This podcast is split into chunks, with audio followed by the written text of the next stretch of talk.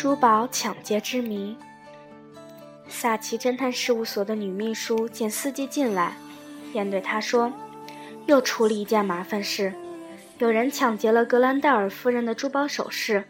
刚刚接到了一个电话通知。”司机瞥了他一眼，两眼显现出蛮感兴趣的神情。这个世界如果没有酗酒和犯罪，那该多好啊！女秘书感叹道。还该加上，如果没有女人，那就更好了。司机一边补充道，一边机警地准备躲避任何朝他扔过来的东西。你这个可恶的家伙，去你的吧！他又低头忙着打字了。萨奇侦探这时上班来了，匆匆对他俩说了一句“早上好”，就走进了他那间办公室。一分钟过后，女秘书拿着记事本进来。向他汇报刚接到的电话记录，大意是说，当天凌晨有一名匪徒闯进了罗杰·格兰戴尔爵士在海斯顿镇的丽园别墅，用手枪威胁格兰戴尔夫人，逼他交出珠宝首饰盒。他无可奈何，只好交给他了。由于那些珠宝首饰都向二十世纪保险公司保了险，该公司立即跟萨奇取得联系，请他协助调查破案。萨奇以前为那家公司调查过一起盗窃案，并且成功的找回了全部遗失的东西。该公司向他致谢，还赠送给他一根顶端镀金的手杖。萨奇不止一次对朋友开玩笑地说：“那根拐棍儿倒挺适合鼓乐队指挥甩来甩去使用的。”萨奇听完汇报，朝女秘书点点头，把她打发走后，思索了一会儿，就站起来走到书架前。那上面排列着不少标了号码和日期的卷宗夹，他取下其中一个，拿到写字台前匆匆翻阅，找到了几个星期前的一段新闻报道的简报。一起胆大妄为的盗窃案，乡村别墅被洗劫一空。昨日凌晨，海斯顿镇附近的陶冶院发生了一起盗窃案，户主康康明吉先生外出，致使一名匪徒席卷大量珠宝而去。该名男子潜入康明吉夫人的卧室时，他木然地清醒，在床上坐了起来。那名强盗用手电筒的强光照着他的脸，并用手枪威胁他：如果呼救，就毙了他，并问他首饰盒放在何处。康明吉夫人惊慌失措，只好指出那个存放首饰盒的抽屉。该劫匪把首饰盒藏在腋下，惊恐。恐吓他，如果在一刻钟之内报警，他就会返回来把他干掉。随后，该匪徒从窗户跳到平台上逃逃去。看来他是抓住墙上的藤蔓下去的。强盗离开后，康明吉夫人便昏倒了。他醒后立刻打电话报了警。尽管可以在花园的湿地青苔上辨认出脚印。但那名匪徒却没留下任何可查的线索。康明吉夫人提供的情况含含混不清。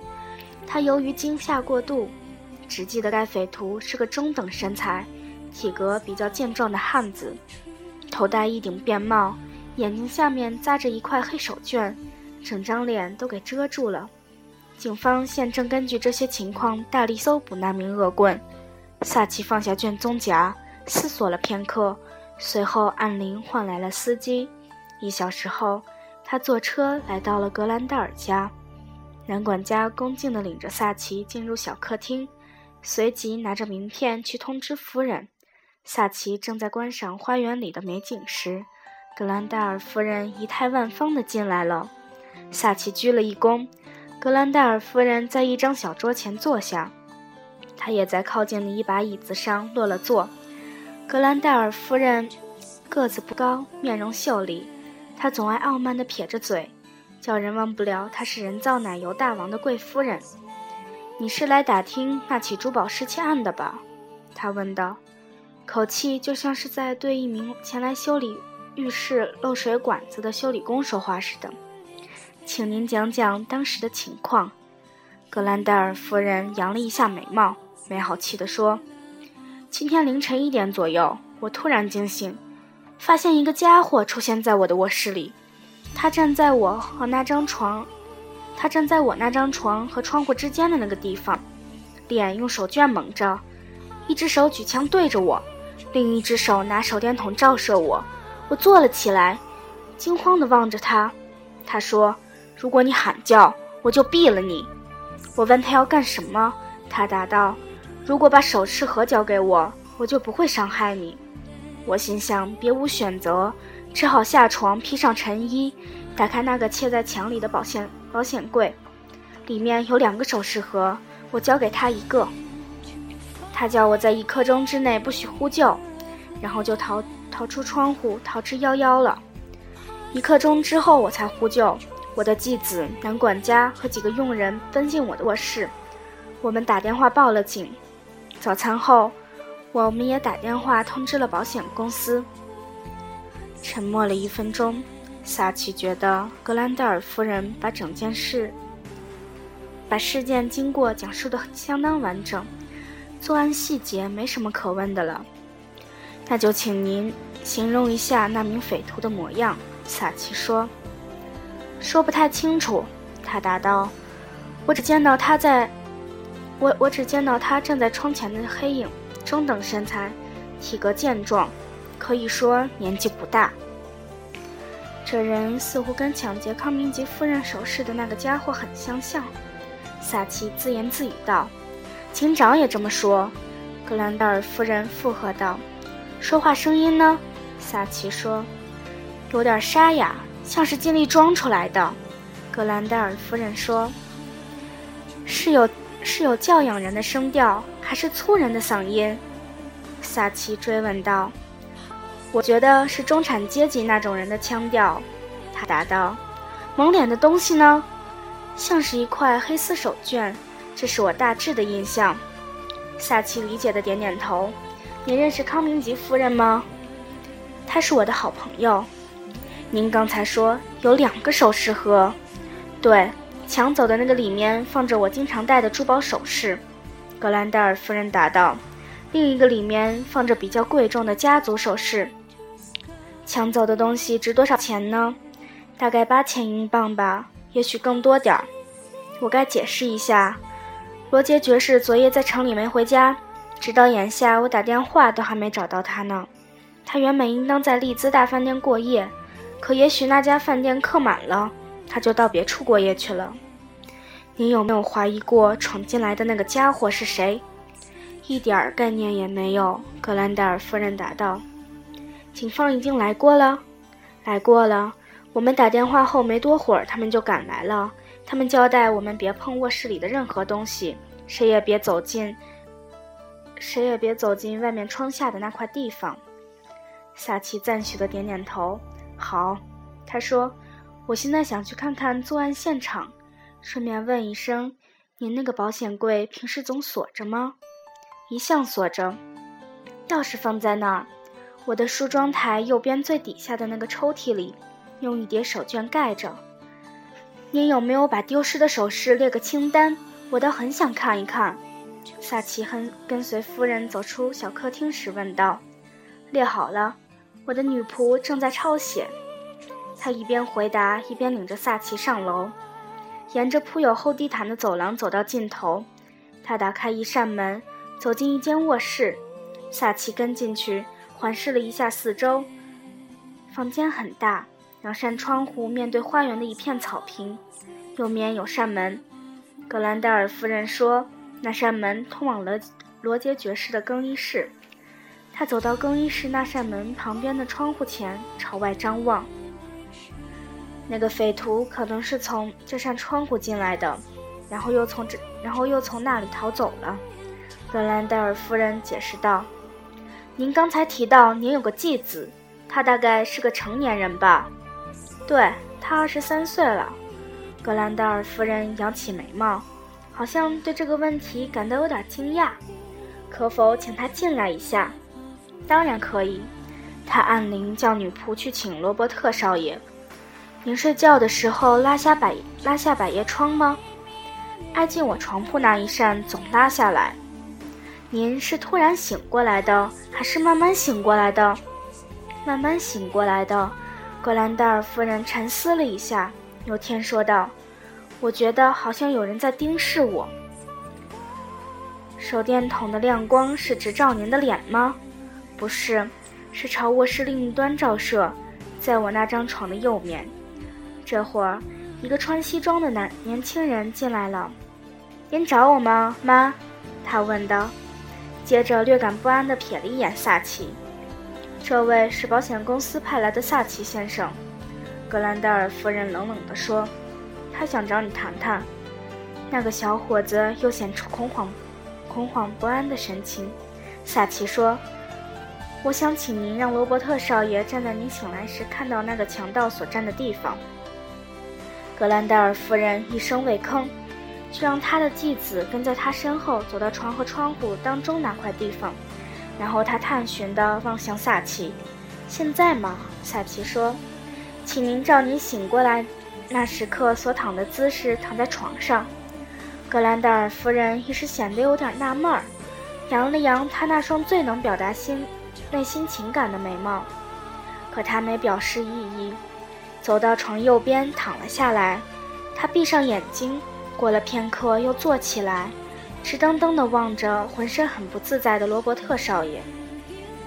请您重复一遍您当时的全部动作，萨奇嘱咐道：“按您原来的步骤打开保险柜。”让他按当时打开的角度敞着，一切细节都很重要。格兰戴尔夫人站起来，拿起一件搭在椅背上的晨袍披上，走到保险柜前，转动一下锁眼上的钥匙，把它打开。接着，他就站在保险柜和罗伯特之间，取出一个首饰盒，关上柜门，又走到他。又走到他继子站的地方，把首饰盒交给他。谢谢，萨奇说：“我是想看看那个匪徒有没有可能看到保险柜内部。”我当时注意到了这一点，有意把他挡住了。格兰戴尔夫人说：“这我注意到了。您真是过了一刻一刻钟才呼救的吗？”萨奇问。“当然是啊，我答应过了。”他答道。可是，在暴力威胁下做的承诺可以不遵守啊！可我守信用，他冷冷地反驳道。萨奇微微点了下头。我注意到窗下那块地方如今用绳子给圈起来了。警长认为这样做更妥当，因为那儿留有脚印。好啦，格兰戴尔夫人，我暂时不再麻烦您了。萨奇说着，朝门口走去。我打算。我打算下楼到户外现场看看，待会儿我还要问问几位仆人。罗伯特打开卧室房门，他的继母和萨奇便走出去，一起下了楼。你们二位就不必跟我到户外去了，萨奇说。我可能要在外面耽搁一段时间，顺便再问一声，您有没有注意到那个家伙是穿着鞋，还是只穿着袜子？他思考了一下，答道。我想他穿着鞋。萨奇随即走出去，朝左转弯，绕到房子一直走的那那个强盗攀登入室的那扇窗户底下，迈过圈起来的绳子，仔细检查那里的地面。那儿有个二英尺长、六英尺宽的花床，地面上有些十分明显的脚印。那个涂了漆的排水管上，也明显留有人往上爬。爬时留下的痕迹。他他从兜里掏出一把卷尺，在地地面上测量了一下，然后记在笔记本上。接着他又检查那里那有人爬过的排水管，再走到左边另一个同样的排水管前仔细检查。他还掀起一棵常青树的枝芽，观察下面的地面。萨奇合上。萨奇最后合上笔记本，坐到花园里的一把长凳上沉思。一刻钟后，罗伯特少爷走过来了。找到什么线索了吗？他问道。发现了一些脚印，萨奇说。抬头望着他，顺便问一声：“你听见你的继母呼救、呼叫之后做了些什么呢？”我立刻奔到了他的卧室。后来呢？又跑到楼下和户外各处看了看。你有没有？你没有在那边的泥泥地上走动过吧？萨奇用手指着他刚才检查过的那块那块地方。没有，我避开了那块地方。母亲警告过我，叫我注意着点。萨奇点点头，又问道：“那个男管家跟你一道出来检查了吗？”他大约过了五分钟才来。他得回屋穿点衣服，因为他匆忙赶往我母亲房间时，穿的比较单薄。罗伯特笑着回想起当时的情景。“你呢？”萨奇问小伙子。罗伯特犹豫了一下，才回答：“其实我当时还没睡觉。”“嗯，原来是这样。”萨奇的声调使罗伯特警觉地瞥了他一眼。“晚上挺闷热，我就坐在卧室卧室窗前抽烟。”他有点紧张地解释道：“哪扇窗户是你的卧室窗户？”罗伯特用手指着房房子尽头的一扇窗户说：“那一扇是老爷子更衣室的窗户。”接着他又指着强盗逃走那扇窗户在过去的一扇说：“那就是我的卧室窗户。”你当时看见什么了吗？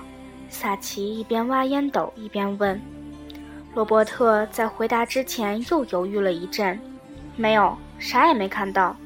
他连忙说：“我只是坐在窗前抽烟，没朝外面看。其实我是朝里坐着呢。您没听见什么响声吗？”罗伯特摇摇头。“那你怎么知道出事了？”我听到母亲在他房门那儿喊叫，就立刻赶过去了。萨奇扭头又望着那个排水管道，说：“我真纳闷，有人能从那里爬上去。”反正我自己没有那份能耐，那再容易不过了，我两下子就能爬上去。罗伯特说罢，就要朝那个排水管走去。萨奇把手放在他的胳膊上，拦住他，说道：“别爬那个，你要是真想露露你的本领，就爬另一个吧。因为那个排水管上有些痕迹，我想应该给保存下来。好吧？”罗伯特笑道。说着，他就噌的一下窜上另一个排水管，转眼间就爬上去了，真的跟南太平岛屿的土著爬椰子树一样。萨奇走到那个排水管前，朝上望了一眼，又低头检验了一下罗伯特窜上去之前在地面上留下的深脚印。“你说的不错。”他称赞道。等罗伯特下来之后，萨奇问道：“你平时都很晚睡吗？”我们家中的老老少少都不是早起早睡的人，罗伯特罗伯特答道：“要知道，我母亲爱打牌赌钱玩，那你也经常玩喽？我可玩不起，赌注太大，可我也得在那儿陪着，等他们走后才睡。老爷子最憎最最憎恨打牌赌钱，男人辛苦挣到的钱，他知道那可是来之不易的啊。倒也是，萨奇同意道。”顺便再问一句，昨天夜里你几点钟在这儿淋了个浴？淋了个浴？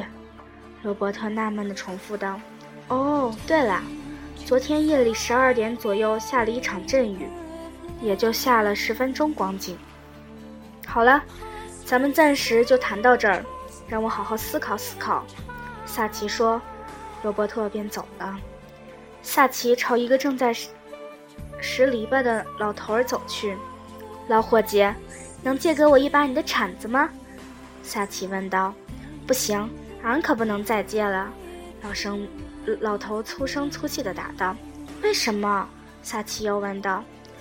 我那个工具房里最好使的一把铲子忽然没影儿了。那把铲子是怎么丢的？我哪知？我哪知道？一下子便没了影儿。什么时候丢的？前天还好好的放在那里。反正我，我啥也不外借啦。会不会是那个抢劫珠宝首饰的家伙干干的？萨奇问道。珠宝首饰跟我有啥关系？老头反驳道。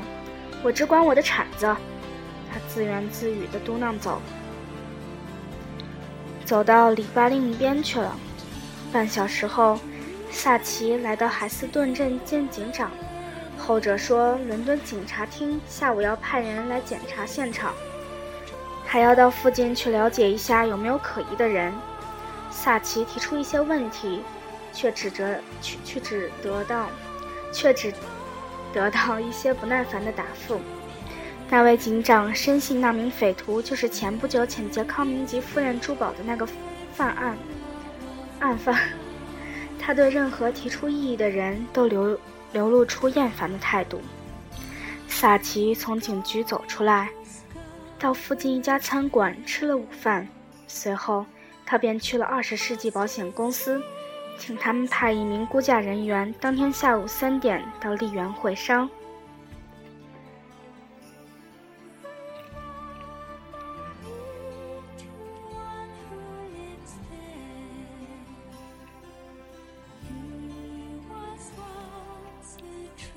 今天的故事到这里就结束了，欢迎收看下一期节目。